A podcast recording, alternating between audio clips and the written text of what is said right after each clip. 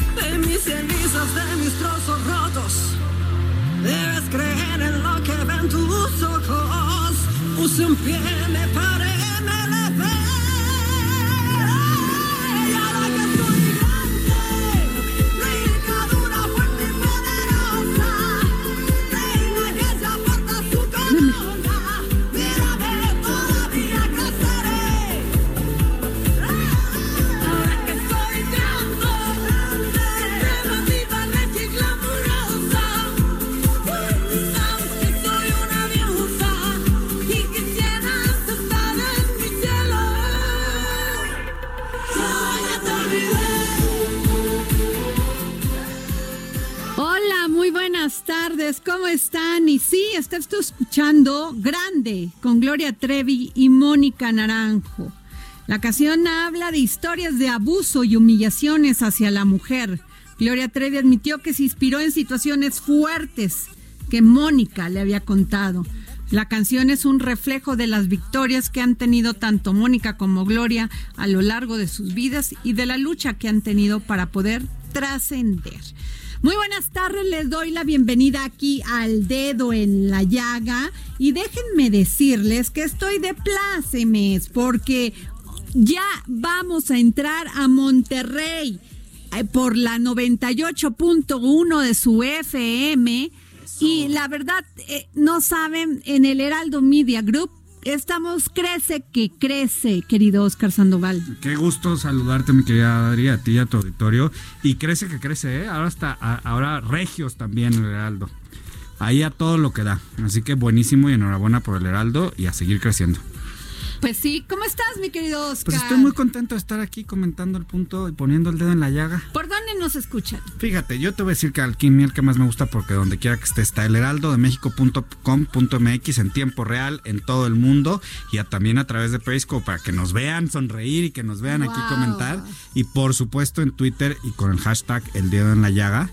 Eh, ¿Y tu Twitter, Adri? Mi Twitter es arroba Adri Delgado Ruiz y por favor envíenme muchos tweets. Hoy, hoy envié un tweet que no sabes qué coraje me dio. A ver, cuéntame. No sirve el 911. Oscar Sandoval. O sea, trataste de llamar Venía yo bajando porque venía de, de, tomar un café en el en el un restaurante que está ahí en San Jerónimo. Ajá. Que había quedado de ver con, con verme con una persona, venía bajando para tomar la esquinita del, del entre San Jerónimo y Periférico, la lateral de Periférico, a espaldas del Suburbia. Ubicas muy bien el lugar. ¿No? Bueno. Estaba, de repente voy caminando y veo a un señor que tiene un ataque de epilepsia, un ataque, y, traía una como de estas este, ¿Andaderas? andaderas. Y estaban unos dos jóvenes maravillosos, los héroes anónimos. Y entonces me paro y le digo, ¿pero qué le está pasando? Y me dice, pues se cayó ahorita y está teniendo como un ataque. Me dice, yo no traigo mi teléfono, ¿puede usted marcar el 911? Marqué el 911, me pidieron todos los datos y le dije, señorita, a ver. Es urgencia. Le, le expliqué todo, todo, hasta dónde poder caminar. O sea, ¿cómo? Y me dice, no se preocupe, ahorita va a llegar una patrulla y una ambulancia. Pasó una hora.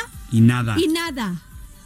En este país, mm. de veras, en esta ciudad, hay que cuidarnos solos y pedirle a, la, a Dios que te mande un ángel que si estás pasando por un momento así, te pueda ayudar, porque las autoridades, nada, no sirve el 911. Y tanto que nos lo presumieron, y tanto que baja la aplicación, y tanto que, sube, que baja, pues no, ni sube ni baja nada. Nunca llegó ni una patrulla, ni mucho menos una ambulancia. Tuvo que cargarlo el joven y ayudarlo y se fueron en camión. Yo en ese momento pues iba caminando, no tenía ni un vehículo a la mano. Le dije, nos vamos, y dice, no, yo lo acompaño. El señor se recuperó y nos dice, es que siempre me pasa así, o sea, nunca llega la ambulancia. O sea, un señor de setenta y tantos años, Oscar. Qué, ¿Qué, posibilidad tenemos los que estamos ahorita en esta edad de que el, el Estado nos vaya a dar una vejez de calidad? Si no, ni siquiera pueden acceder, les valió. Cuando le dije, pues me dice, ¿qué edad tiene? Le calcula que tiene el señor. Le digo, pues sesenta y tantos. Yo creo que por eso le he dicho, no, no vale la pena. No, qué grave. Me lo, imagino. Y, te voy a decir que fíjate la importancia de utilizar para bien estos micrófonos porque pues la gente normalmente vive estas situaciones constantemente, pero ni oportunidad de hacerlo. Así que las autoridades que de verdad se pongan atención en estos temas, que chequen en específico qué pasó con la llamada y que además no, nos cuenten. Yo sí quiero, porque yo se voy a mandar una carta porque quiero sé a qué hora, en qué momento, qué minuto les pedí el auxilio para este señor. Y nunca llegaron. Y no me, no es un, a mí me sucedió, a mí. Sí, sí, sí, y, hay que decirlo. Nos esperamos ahí, el señor este pudo recuperar, pero le estaba dando un ataque epiléptico. Porque a la gente le pasa y ni. Ya nos dijo que estaba ahí su pastilla y todo, pero qué barbaridad. ¿Y sabes Sentí, ¿sabes qué, Oscar? Mucha frustración y mucho coraje, porque imagínate que alguna niña la están agrediendo, la están, o sea, de ahí a que desaparece la policía, ya había una policía porque hay un destacamento dando la vuelta en San Jerónimo, eh, por donde está el Superama San Jerónimo. O sea, podían haber llegado en cinco minutos si hubiesen querido. Pero a ver, estamos, estás hablando de una zona por la que circula gente a toda hora del día y, y la noche. Y te voy a decir una cosa, nadie se paraba, más que este muchacho este, dos muchachos, un ángel, yo le digo, oye, que tú eres un ángel. Este, y me dijo, hacemos lo que se pueda. Y yo, pues llamando por teléfono, porque no traía celular. No, no, no, no. Pues bueno. también es una lección para que todos salgamos a la calle y también ayudarnos a. Y no, no ser indiferentes. Y no ser indiferentes. Pero bueno, les comento, Oscar, pues ya viste cómo está toda esta situación, la inestabilidad de los mercados a efecto de la pandemia del coronavirus, que hoy fue declarada pandemia por la OMC este OMS y, y, y, la caída de los precios del petróleo, el gobierno, pues como hemos escuchado ayer Luis, Luis Niño de Rivera nos dijo que no ve el escenario tan grave, el, el secretario de Hacienda también dijo que bueno, vamos a resistir, el presidente lo dice. Eh, sin embargo, yo veo que muchos analistas y calificadoras no ven que México vaya a sortearla tan fácil, ¿no? Entonces, es por eso que le pedí a, a Darío Celis, columnista del financiero, conductor de Excelsior TV, Imagen, colaborador, colaborador del financiero y económico, este, y eh, económico, colaborador del periódico El Financiero y también de Hechos AM y conductor en ADN Opinión, que nos diera su opinión para ver cómo ve este, este momento de, de crisis económica en todo el mundo, pero más aquí en México. Buenas tardes, Adriana. Soy Darío Celis. La crisis que estamos viviendo o la volatilidad extrema que estamos viviendo, pues es también efecto del coronavirus. Es una medida que adopta en materia petrolera. Me estoy refiriendo aquí a la guerra que sostienen sobre todo Rusia y Arabia Saudita. Se debe en buena medida a el golpe económico que implicó esta pandemia en la economía del país más poderoso que es China.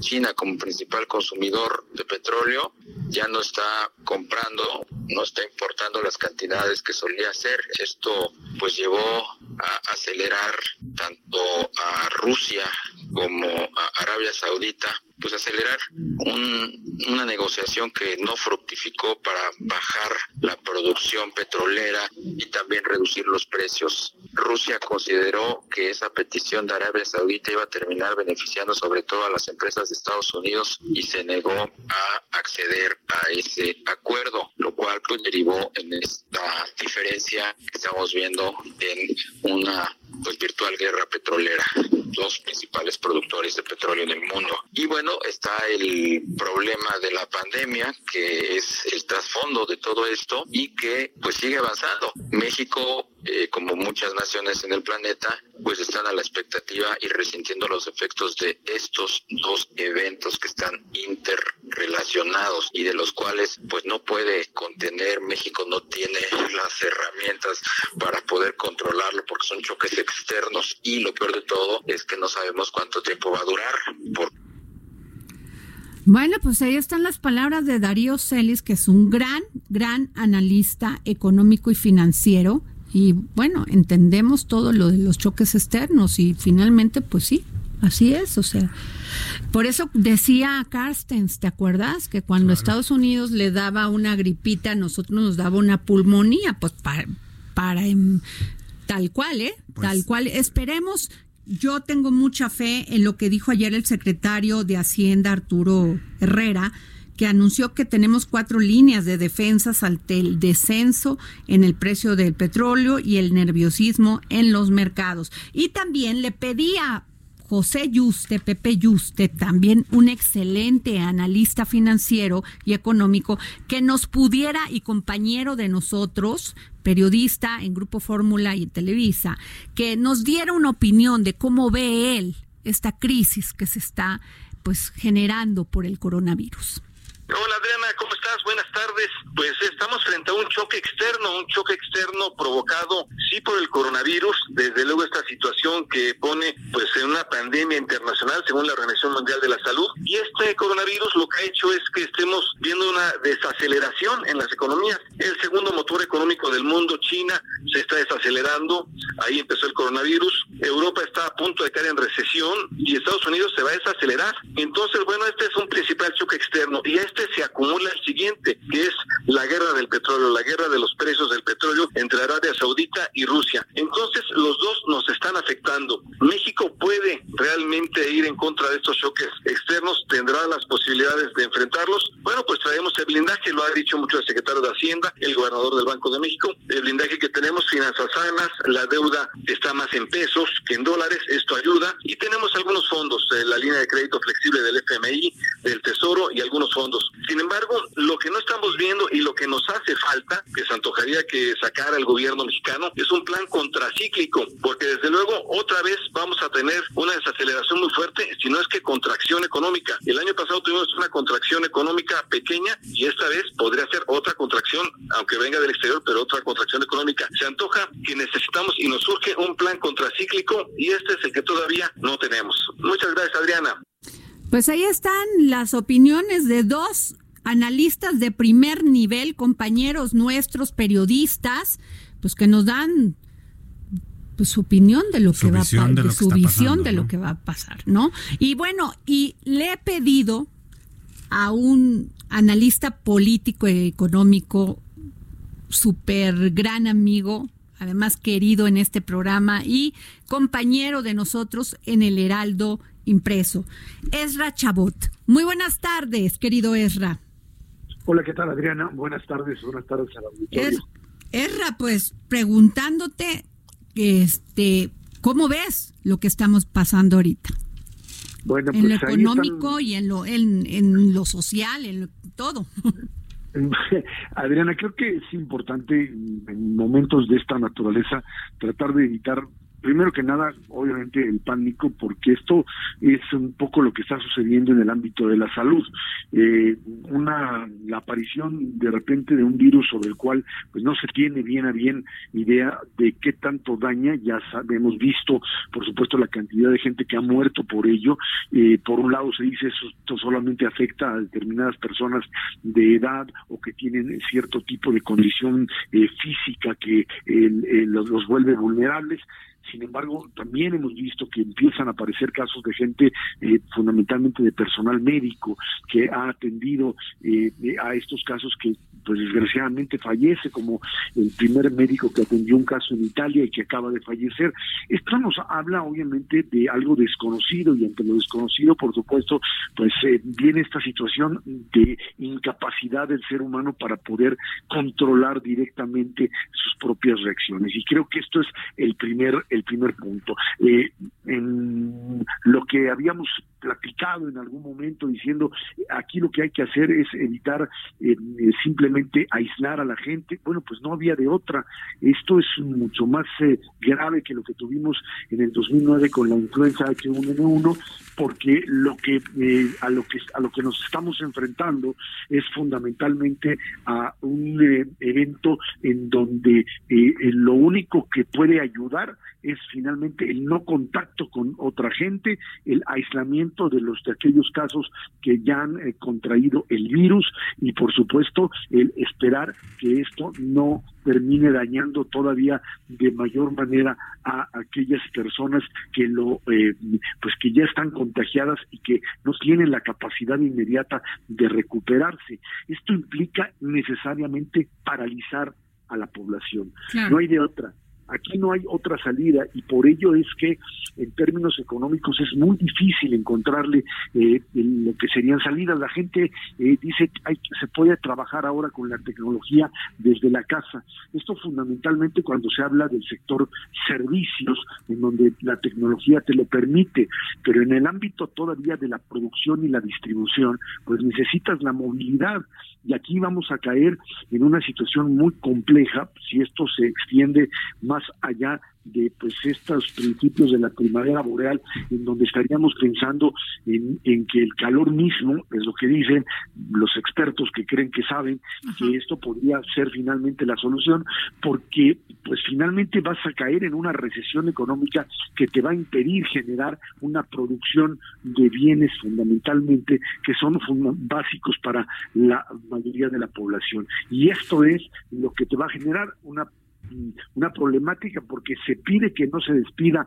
a la gente, se le exige, digamos, al sector empresarial no despedir a la gente ni enferma, por supuesto, menos aún a la que pues está eh, posiblemente contagiada y aislada por ello, pero al mismo tiempo el sector empresarial tendría que estar pagando sueldos o el Estado tendría que estar pagando sueldos a cantidades importantes de personas que no estarían produciendo. Y esto te genera una parálisis general difícil, complicada, eh, Adriana, para todo el mundo. Se requieren, es cierto, políticas contracíclicas, es cierto, pero ahora es el momento de utilizar las reservas y más que nada ser lo más preciso posible, enviar los mensajes más eh, claros y transparentes para evitar, por un lado, la verdadera locura que eh, esto genera en términos de información o desinformación, eso uno, y segundo, evitar, por supuesto, que esto termine convirtiéndose en una recesión que podría ser todavía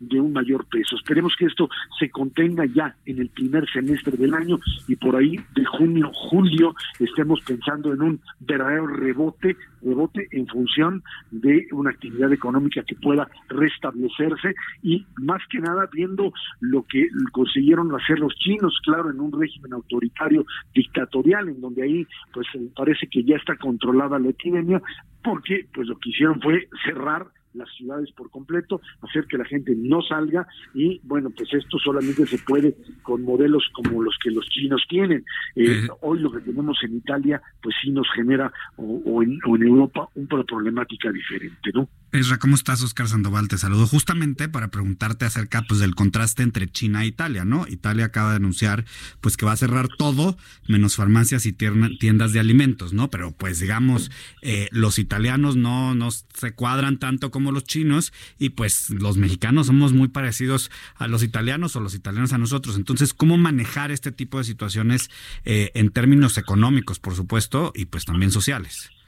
Creo que ahí la diferencia es clara. No, hay las medidas que se tomaron en China son medidas verdaderamente draconianas, o sea, medidas de un extremo autoritario en donde no le estás preguntando a la población, ni le pides, ni le estableces eh, límites, simplemente la obligas y ahí en un régimen autoritario de ese nivel la gente lo tiene que cumplir porque además está formada ya de largo tiempo en esta eh, visión de vida que lo obliga a obedecer a la autoridad.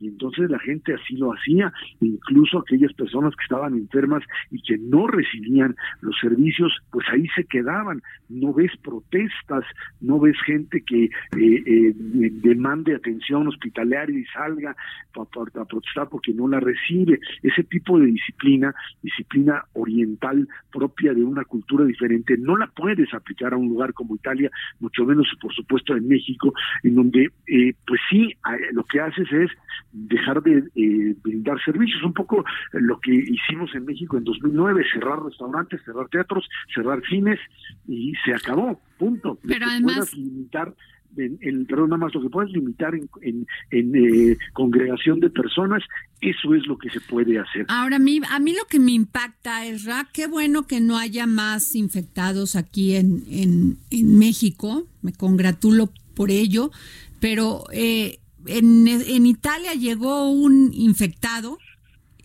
al dos infectados, tres infectados y tomaron de inmediato eh, previsión sobre todo lo que pudiera pasar. a la semana ya tenían 300 este, infectados, 400 infectados. Y aquí, pues, a uno de los infectados entra a INER y a las 10 horas lo dejan salir a su casa. ¿Crees que estamos haciendo las cosas previniendo que se nos venga una, una, pues, una cantidad de infectados más y tendremos la pues infraestructura hospitalaria para responder? No lo sé, no tengo los datos sobre eso, no podría afirmártelo, pero lo que me queda claro es que no no cuadra que tengas, por ejemplo, una cantidad de, más de, eh, de, miles de personas infectadas allá en los en los Estados Unidos, por ejemplo, con una frontera como la que tenemos o cientos en la frontera y que no se pasen de este lado, ni modo que el muro de Trump los esté, esté impidiendo la llegada del coronavirus. Me queda a mí muy claro que por lo menos en ciertas áreas o en el aeropuerto internacional de la Ciudad de México, donde pues yo tuve la oportunidad de llegar hace unos días, no hay ningún, absolutamente ningún tipo de control sobre nada, entran viniendo, llegan vuelos de Alitalia como si nada, a mí me parece eso verdaderamente sorprendente y creo que allí sí habría que tomar medidas adicionales. Entiendo que eh, por lo menos en la Ciudad de México los niveles de calor que ya estamos viviendo no son los que le permitirían al virus sobrevivir. Y esto puede ser, esto es, pues eso es lo que eh, médicos y lo que he estado leyendo con respecto a la, al, al tiempo de vida del virus en función del calor o el frío puede darle como posibilidad de contagio. Eh, y hasta ahí, eh, quizá por eso todavía, o sea, todavía en, los Estados Unidos, marzo es todavía temporada de frío, Europa todavía, esa es la parte, la parte asiática, en, en el norte tienes muchos menos casos, en América del Sur donde todavía es verano, y probablemente esté, pero lo que me queda claro es que como infraestructura hospitalaria, como mecanismos de organización frente a lo que puede esto generarse ya en un momento determinado, no creo que estemos preparados para ello, creo que estamos apostando más a la suerte del calor que a la capacidad de enfrentar una, una epidemia en el país y creo que habría que responder de manera mucho más mucho más eh, categórica a, eh, tener mecanismos de organización para la propia sociedad desde el propio sector salud que desgraciadamente no los veo Adriana. Pues sí es verdaderamente graves y ojalá los tengamos, te lo juro que yo sí le digo, le rezo todos los días a Dios, digo, o oh, por favor, pero además eh, la política económica que está siguiendo ahorita la Secretaría de Hacienda para hacerle frente a esto, ¿cómo lo ves? Lo que, las, los puntos que tocó ayer el secretario de Hacienda. Mira, hay elementos, eh, digamos, de control que eh, eh, a México le benefician. Y es el hecho de que todas estas líneas de crédito que se tienen, las reservas internacionales, eh, las coberturas que se pueden hacer. El peso se puede, por supuesto, devaluar frente al dólar, como todas las monedas. sucedió también en 2008-2009. Eh, se tratará, por supuesto, de estabilizarlo. Mientras tú no tengas en este momento eh, pues ningún tipo de, de, demanda, porque pues la población, un crecimiento cero, cuando no tienes demanda de la población, pues hay más o menos la puedes ir llevando. Tu problema es cuando empiezas a tener de demanda de población y entonces la gente puede empezar a comprar y, y, entonces ahí puedes empezar a caer en serios problemas. Además también por supuesto de que eh, pues eh, lo que importes empiece a generarte una inflación tal que le empiece a pegar al poder adquisitivo. Ahí tendrías que empezar más o menos a encontrar algún tipo de mecanismo de eh, defensa frente a ello. Creo que en ese sentido ahí esto es esto es las medidas que se empiezan a tomar o cómo se está manejando la coordinación entre Banco de México y Hacienda funciona. A mí lo que creo que sería importante en este momento, porque ese es el gran riesgo que tenemos desde hace desde hace mucho eh, eh, un periodo muy largo, es que México tendría que mandar mensajes eh, muy claros a la comunidad internacional en lo que atañe específicamente a infraestructura. O sea, decir, señores, aquí hay una aquí hay una discusión con respecto a reforma energética. Ya ha habido incluso mm, pues presiones o, preocupaciones, llamémosle así, de Canadá, Europa, Estados Unidos, de que qué va, México va a hacer con esta reforma energética. Y si nos vamos a seguir con el rollo de que nos quedamos con, con refinerías, hoy el tema de refinerías no tiene ningún sentido. Los precios de la gasolina van a bajar sustancialmente con un petróleo pues eh, muy muy barato, que van a bajar, eso le va a ayudar a México. México puede seguir exportando petróleo a un precio todavía que puede salirle costeable, pero meterse a invertir y explorar por parte del gobierno mexicano en este momento, si antes no era costeable, ahora lo es menos. Hay empresas que están dispuestas a aceptar esto porque apuestan a largos plazos, etcétera y creo que ese debería ser el mensaje que hoy, si antes era urgente, hoy es urgentísimo se haga para salir con una política que pueda traer capitales y en una situación de esta naturaleza pueda México aparecer como una opción de solidez y de responsabilidad económica a mediano y largo plazo. De lo contrario, de lo contrario se nos vendrá el diluvio encima. Pues muchas gracias, Ezra Chabot. Por tu comentario aquí para el dedo en la llaga y por habernos abierto este panorama de lo que puede pasar, ¿no? Si crece esto de la pandemia del coronavirus y el tema de las finanzas. Muchas gracias, Erra. Bueno, nos vamos a un corte. Yo soy Adriana Delgado y nos escucha así por el Heraldo Radio aquí en el dedo en la llaga.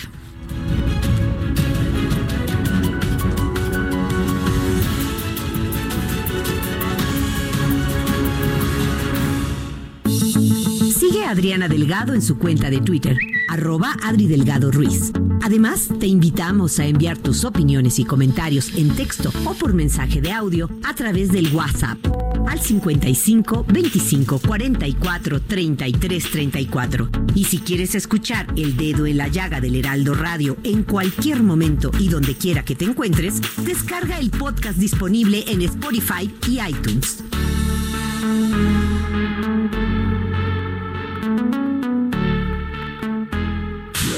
Heraldo Radio.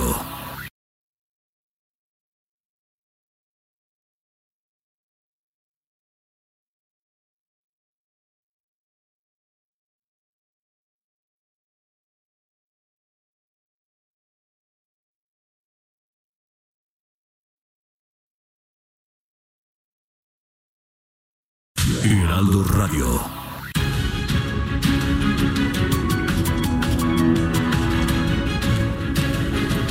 Bueno, regresamos al dedo en la llaga. Yo soy Adriana Delgado y me acompaña mi querido Oscar Sandoval. ¿Cómo Aquí estás, estamos Oscar? No te felices. Pues no, pero aquí vamos caminando en el en el camino andamos. Perdón, Ah, no, ya hombre. sabes que No, son de estos días que traemos entre que coronavirus, mujeres. y- Petróleo. Oye, pero déjame decirte que hoy es cumpleaños de mi querido, mi querido maestro José Carreño. Ay, ay, ay, una ¿no? institución. Y le mandamos un gran beso donde quiera que se encuentre, que ojalá se encuentre festejando. Y ojalá aunque Y- sea una copita de Y vino. para ojalá eh, lo, lo tengamos más al rato, a ver si lo podemos, nos los pueden comunicar para reclamarle, porque seguramente no nos invita. ¿No? Para ver a dónde no se nos invitó. Bueno, pero vámonos a este tema del que estamos hablando, que es pues esta inestabilidad de los mercados por el tema del coronavirus que hoy pues fue declarado pandemia por la Organización Mundial de la Salud. Y es por eso que le pedí a la, a la presidenta de la Comisión de Hacienda y Crédito Público en la Cámara de Diputados, a quien le agradezco que nos haya tomado la llamada, a la diputada Patricia Terrazas Vaca del, del Grupo Parlamentario del PAN, que nos pueda contestar para decirnos ella cómo vislumbra lo que se viene o ya está aquí. Diputada, muy buenas tardes. Hola Adriana, ¿cómo estás? ¿Cómo están ustedes? Oscar, ¿cómo están? Muy buenas tardes. Muy buenas tardes a todo su auditorio. Muchas gracias, diputada. Pues preocupados, aunque Muy, muy ayer, preocupados. ayer nos dio pues cierto respiro lo que anunció el secretario de, de Hacienda, Arturo Herrera, pero quiero su opinión. Bueno, mira, yo creo que hay varios, hay varios puntos de vista y yo sí te diría, yo tengo otros datos. Hay otros datos porque ni siquiera tenemos claridad en, por ejemplo, en las coberturas petroleras. No tenemos un dato claro ¿Por qué? Eh, porque eh, no nos lo han dado, el secretario de Hacienda no nos ha dado los datos, no han sido transparentes en ese caso, pero ya tenemos una invitación al secretario de Hacienda, la Comisión de Hacienda sesionó ayer y la Comisión de Hacienda le corre una invitación al secretario de Hacienda para sentarnos a dialogar sobre cuáles son los indicadores, porque con todos los movimientos que ha habido, con todo el coronavirus, con las, eh, con las ofertas que, que se hacen del petróleo y la baja del petróleo, pues todos nuestros indicadores en la, eh, en la ley de ingresos pues vienen a modificarse totalmente. Entonces sí necesitamos sentarnos con el secretario de Hacienda, ver y leer los datos que tiene el secretario de Hacienda para aquí en la Cámara de Diputados pues poder tomar las previsiones porque eh, evidentemente la ley de ingresos que se presentó ya no es la misma en este momento porque cambia todo el esquema. Luego, en cuanto a salud, a mí me parece que se está menospreciando cuando en el mundo se considera una pandemia. Aquí ni siquiera estamos en fase 1 porque ni siquiera estamos tomando precauciones ni en los aeropuertos, ni aquí en la Cámara de Diputados, ni en el tránsito diario, pero ya cuando la veamos ya vamos a estar todos contagiados. También eso a mí me preocupa de manera importante. Luego también es importante señalar que cuando tenemos una pandemia, pues evidentemente la economía se paraliza. Ayer veíamos un, video que subió a redes y que se volvió viral de, de, Valentina Larraqui, donde estaba en el Vaticano los restaurantes solo. ¿Qué significa eso? Es economía, es empleo, es, es movilidad. Bueno, todo se paraliza. Ella hablaba de que en toda la vida que ella tiene reportando en el Vaticano, que nunca había visto esa soledad en, en las áreas turísticas de, de Italia. Y bueno, pues está viendo eso y yo veo que aquí en México estamos pasmados y no estamos tomando ni siquiera precauciones debidas. Ese es mi punto de vista. Yo lo veo como, como muy grave porque evidentemente estamos con un problema económico, sí, desde el año pasado, sin crecimiento por las malas decisiones económicas que se tuvieron, la indecisión del presidente, un día dice una cosa, otro día dice otra, la caída del peso, el, la la falta de crecimiento, la falta de credibilidad de los inversionistas, porque no hay inversión y eso es muy claro, y no hay inversión porque se cancela el aeropuerto, se cancelan los gasoductos, se hace una reforma fiscal agresiva, que la línea es tan delgada en que no sabes quién es el delincuente y quién es el empresario. Bueno, hay tantas cosas que se suman a, esta inestabilidad económica que, bueno, pues podríamos platicar toda la tarde y no terminaríamos, pero yo estoy a sus órdenes. Este, así me quedé sin aliento, presidenta de la Comisión de Hacienda, diputada pues Patricia Terrazas Vaca. Pero, por ejemplo, esto de que el 81% de la deuda está en tasa fija, aun cuando hubiese variaciones en la tasa de interés, pues no habría costo financiero dentro de las cosas que dijo ayer Arturo Herrera, este, y que había fondos para absorber los ingresos por choques a lo largo del año. Mira, hay cosas importantes y por eso te hablo yo de otros datos. Porque si tenemos una tasa fija, yo creo que no hay problema. En ese momento y creo que eso da un respiro importante. Lo que no me da un respiro es que si no tenemos crecimiento hay baja recaudación si no tenemos crecimiento, no hay inversión, que es el motor de la economía de este país. Entonces, si no tenemos ingresos, pues no vamos a tener para pagar la deuda, aunque sea una tasa fija. Y esa parte es con muchísima claridad. No vamos a tener y no va a haber dinero que alcance si no estimulamos la economía de este país. Y por lo que veo, no se piensa estimular porque se está menospreciando la falta de crecimiento, se está desestimando la falta de inversión en el país. Entonces, pues, eh, ¿podrás tener tasa fija? Me queda claro, eso es estabilidad, pero si no tienes con qué pagarla, ¿de qué te sirve? Pues sí, pues diputada Oscar Sandoval, una pregunta. Eh, digamos, el, la Cámara de Diputados pues define al final de cuentas pues la ley de ingresos y la ley de egresos. Evidentemente es imposible predecir el coronavirus per se o pues digamos las presiones entre los gigantes petroleros, pero sí toman ciertas previsiones pues para para manejar, por decirlo de alguna forma, colchones. ¿Cómo estamos en ese tema de lo que aprobó el, el, la Cámara de Diputados? Mira, te voy a decir algo que es muy importante y todos lo tenemos que tener así. Y voy a tratar de ser muy didáctica para que se entienda y que lo entendamos no nada más los técnicos, sino que lo entendamos eh, todos los que no nos dedicamos a economía.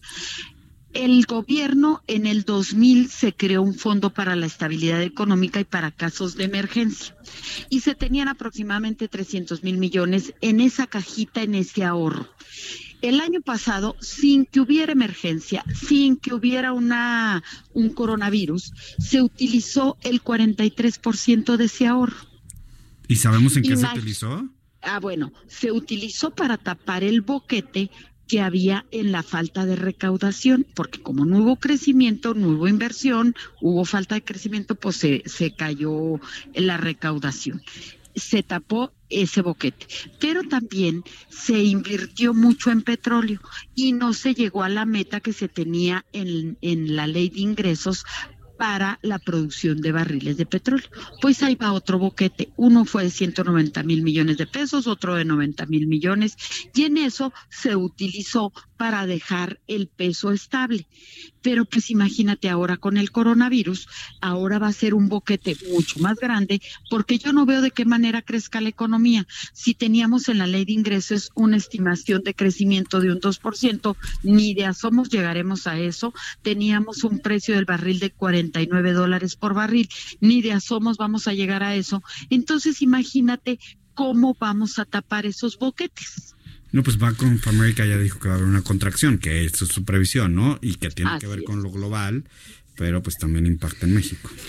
Así es. Y la verdad de las cosas es que podremos tener ahorros, pero sin coronavirus, que es un caso emergente, es una tragedia. Bueno, nos gastamos la mitad de los ahorros ahora, imagínate qué vamos a hacer este 2020. Por eso estamos extremadamente preocupados. Ay, diputada, me deja con el, ahora sí como dice mi abuelita, con el Jesús en la boca. No, pues yo estoy con el Jesús en la boca y donde de, veras ya no hay yo que santo poner de cabeza porque soy católica. Pero la verdad es que sí es de preocuparse y no podemos menospreciar la realidad por la que estamos pasando en este momento y sobre todo en México, porque no perdamos de vista que el coronavirus y, y el petróleo son, son decisiones internacionales con las que nosotros tendríamos que lidiar. Pero si nos seguimos equivocando en la toma de decisiones al interior del país, pues ahí, ahí estamos, ahí nos hallamos. Pues muchas gracias, diputada Patricia Terrazas Vaca, por habernos tomado esta llamada para el dedo en la llaga. Estoy a tus órdenes. Muy buenas tardes, Adriana, y buenas tardes, Oscar. Buenas gusto. Tardes. Bueno, pues ahí está. Ahí está el tema.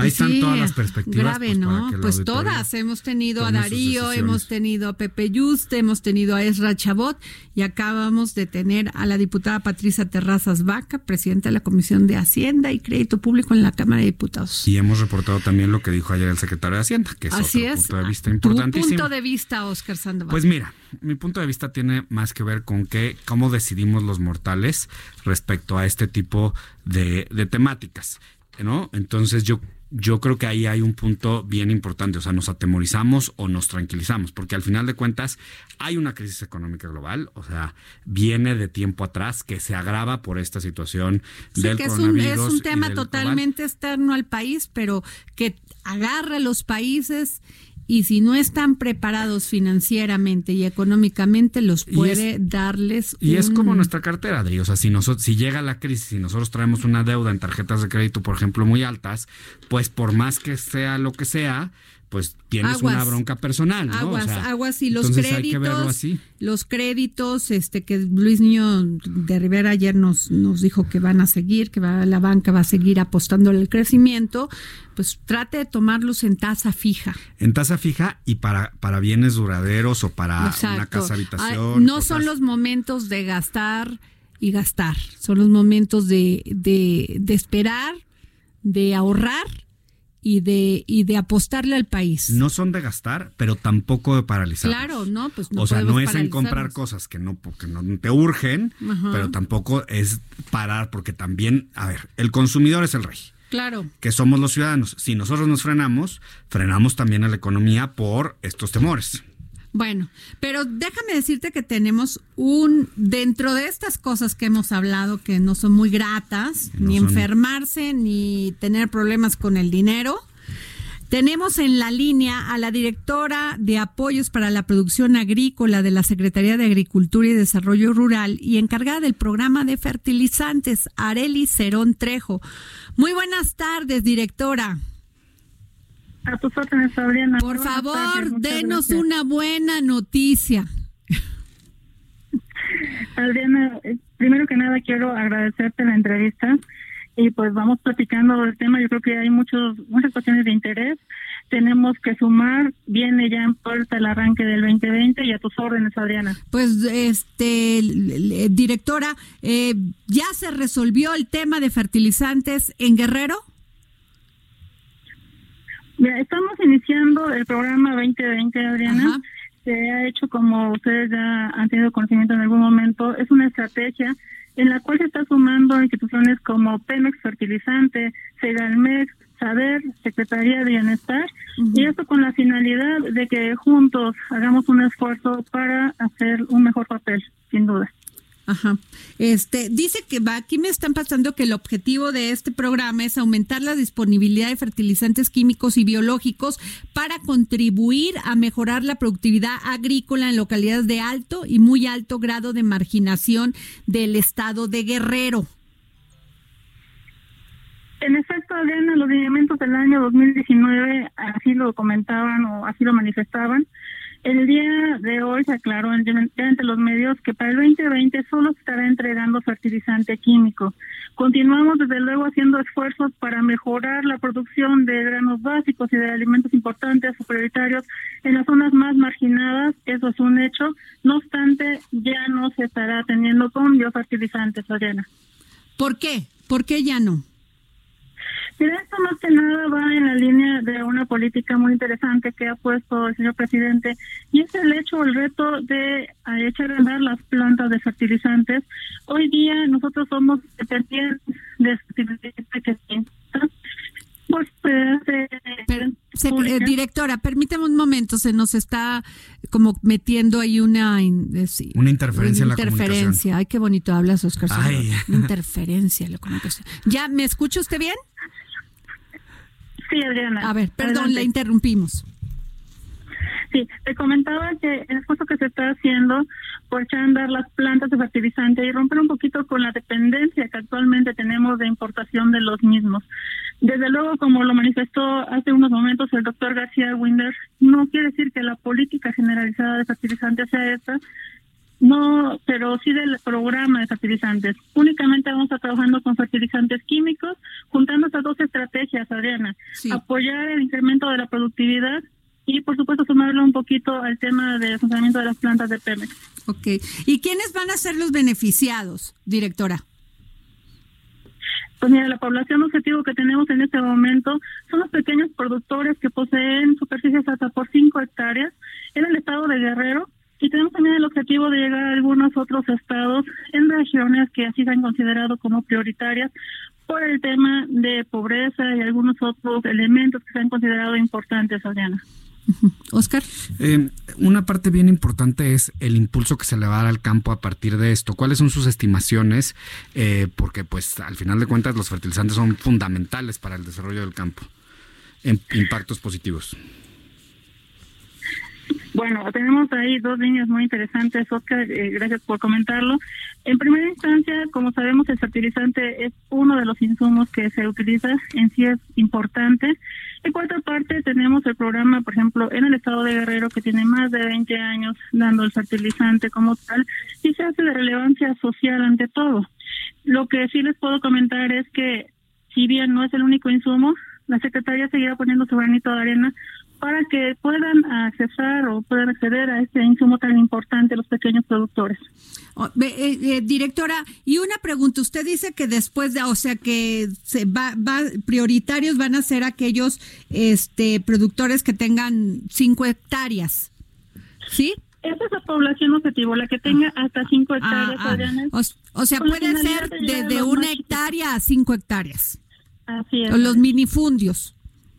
Los más pequeñitos, que esa ha sido la encomienda. Qué bueno, este directora, porque pues esos son los que más problema tienen, porque además de que cosechan, pues aparte tienen que vivir de ello, de lo que saquen de esa producción y de esa cosecha y aparte venderla. Pero ah, eh, ya teníamos un, un, nos platicó el secretario, porque el secretario de Agricultura es nuestro secretario consentido de este programa, este, y nos dijo que este que iba a haber ya un precio para el maíz, o sea, para la tonelada de maíz. ¿Es así? Mira, Adriana, ahí sí me gustaría mucho que ustedes puedan platicar con la gente de Segalme. Ah, bueno, ok. Usted, usted no tiene. De garantía ya, los precios de garantía. Pero, sí, sí, directora. Bueno, pues alguna otra pregunta. O sea, Guerrero puede estar tranquilo. Mira, yo creo que sin lugar a duda es un programa muy noble. Estuvimos en estado de guerra la semana anterior y hemos estado solicitando, y lo hago aquí con ustedes también, que sumemos esfuerzos cada uno de los entes y los sectores que estamos dentro del programa. El fin, ya lo comentamos, llegar a los más chiquititos, abonar a esa producción que es tan relevante para ellos y para el país en sí. Y la verdad es que estamos buscando, no dudo que vaya a haber problemitas, es algo normal, pero sí buscamos la suma de cada uno de los entes para que hagamos un esfuerzo cada vez mejor. Pues muy bien.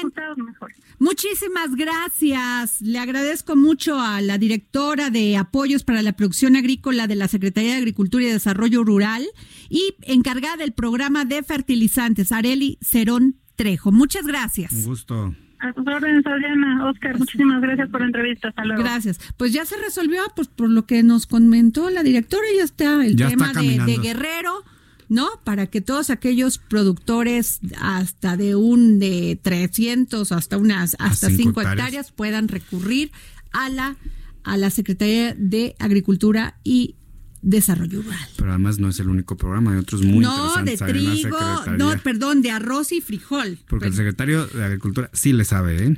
y explica no, muy bien. Y además es nuestro secretario consentido porque siempre nos contesta la llamada, siempre entiende lo que las necesidades que tenemos los medios de informar también. Y entiende a los grandes y a los este, chiquitos, ¿eh? Exacto. O sea, él le contesta a todo mundo, tiene realmente una apertura impresionante para estar informando de lo que están realizando en la Secretaría de Agricultura. Le mandamos un saludo a nuestro secretario de Agricultura, Víctor Villalobos. donde quiera que se encuentre. Eso, seguro trabajando, seguro. Y bueno, ay, sí, Lo encontraron, sí lo encontraron a don Pepe Carreño. A ver, ¿dónde está? Don Pepe, ¿dónde anda usted? Pues mire, saliendo de una comida con un grupo de compañeros. ¿Y por qué no nos invitó? Porque infortunadamente eh, la comida es mientras usted estaba al aire. Ah, pues ah, yo le hubiera dicho aquí a don, a don Oscar Sandoval que si se hubiese hecho cargo tantito mientras yo iba a tomarme una copita con usted, un tequilita. No, no, lo haremos, lo haremos, lo haremos entonces. Falta de confianza, pero le queremos decir que le queremos ay, ay, ay, felicitar por su cumpleaños, mi querido don Pepe Carreño. Muchísimas gracias, Adrián. Que Dios lo conserve muchos años y la vida le dé mucha felicidad. muchísimas gracias, me ha dado mucho ya. Bueno, pues entonces, y eh, lo podemos alcanzar ahí, mándenos un WhatsApp, ¿no? De acuerdo. Gracias. Eh, muchas felicidades. Pues se nos hizo saludar. Se nos hizo. ¿Cómo ves, Oscar Me encanta, me encanta. Hay que celebrar la vida, hay que celebrar la vida en los cumpleaños. Y bueno, pues déjenme decirle que vuelvo a repetir que estamos muy contentos porque vamos a estar en Nuevo León. Ahí les vamos. En la Sultana del Norte. En Monterrey. Tanto que hay que hablar de Monterrey, ¿eh? Mucho, mucho, mucho. Y queríamos hablar también del outsourcing, que se está llevando ahorita todos estos debates en la Cámara de Diputados y quisimos que el, el senador Napoleón Gómez Urrutia pues nos contestara, nos dijeron que posiblemente sí nos iba a dar la entrevista, pero pues que está todavía discutiendo allá el tema del outsourcing. Y ojalá se regule, Oscar. Mira, ojalá, porque que se regule, tampoco las injusticias. te voy a decir que, que, se regule tomando en consideración al empresario. Y tengo que decirte una cosa, Adri, la verdad, ahí sí tengo que ser muy puntual. Muchas veces hay muchos negocios en México que solo son viables en función de esquemas de este tipo. Lo que hay que encontrar es equilibrios entre el trabajador, el empresario y la recaudación. Eso sí es bien importante. Hay un abuso, y aguas sin duda. en Monterrey, porque en Monterrey hay empresas que no les importan sus empleados, sencillamente. Uy, yo conozco que sufren, que sufren sus empleadas mujeres, además con una misoginia impresionante, este, accidentes. Ya luego voy a decir qué empresa. Y con una, este, déjame con una misoginia, con una con donde el director de esa empresa le dice, no te preocupes que te atienda el doctor de mis hijos, a una empleada que se le quemó en una, una empresa ya que maneja este acero. Pues yo solamente decir que mucho dicen en sus manuales de responsabilidad social corporativa y muchos premios no es cierto, y Pero ahí es donde la Secretaría de ¿eh? Trabajo debería de entrar porque eso es lo que pasa a veces con el outsourcing y más en estos empleos donde los empleados están este en contacto con, con, con este tipo de materiales y les vale. Ahí es donde ojalá la Secretaría del Trabajo y que se regule el outsourcing. Bueno, nos vamos, nos vamos. Viene nuestro querido Carlos Mota y su potencia económica. Y bueno, nos vemos mañana. Nos vemos, mi.